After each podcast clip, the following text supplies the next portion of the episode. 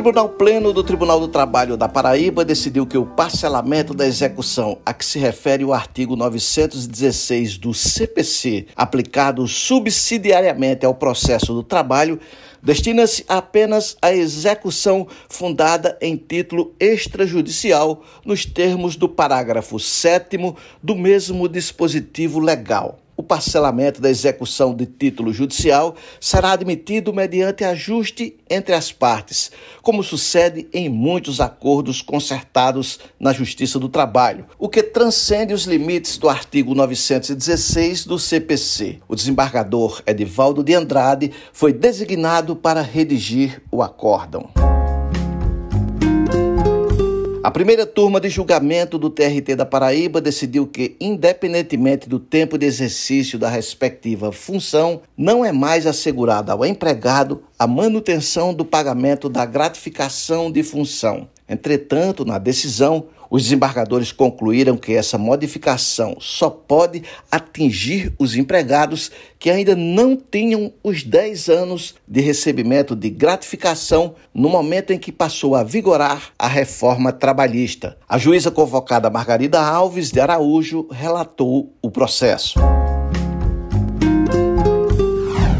A segunda turma do Tribunal do Trabalho da Paraíba decidiu que, tendo a parte deixado escoar o prazo recursal, contado a partir da decisão da impenhorabilidade da conta salário da executada, não pode mais, em razão da preclusão, apresentar recurso para rediscutir a questão, ainda que sob o pretexto de oficializar ao órgão competente a fim de averiguar se os executados teriam condições de satisfazer seu crédito. No acórdão, o desembargador relator, o Biratã Delgado, cita o artigo 507 do CPC, que estabelece a vedação às partes discutir no curso do processo as questões já decididas, a cujo respeito já se operou a preclusão.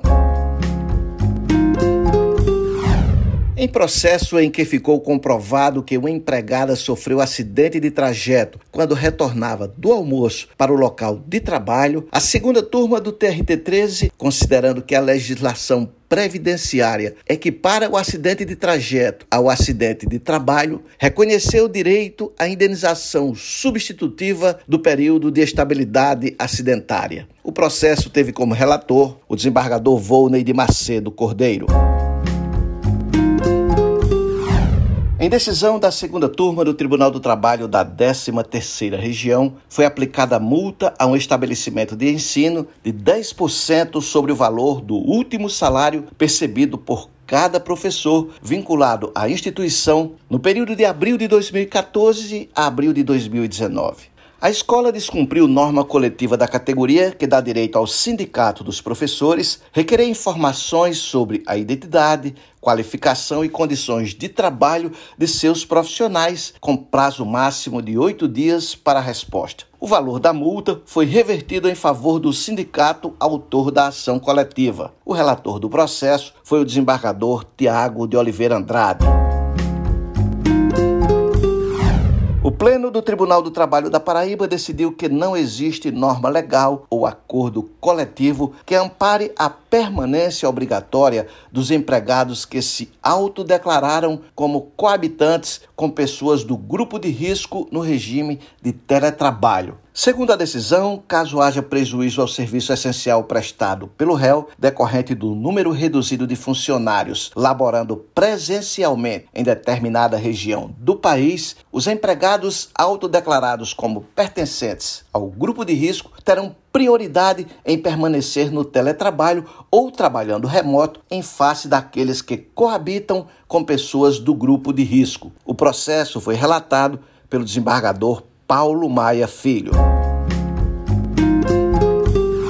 A primeira turma de julgamento do TRT-13 rejeitou o recurso do município de João Pessoa, que pretendia ver declarada a nulidade processual sob argumento de que não houve intimação pessoal do seu procurador. A relatora do processo, a juíza convocada Margarida Alves de Araújo Silva, sustentou que a partir da Lei 11.419 de 2006, com a implantação do processo eletrônico, as intimações feitas por meio eletrônico em portal próprio aos credenciados no sistema PJE, inclusive a Fazenda Pública, passaram a ser consideradas pessoais para todos os efeitos legais.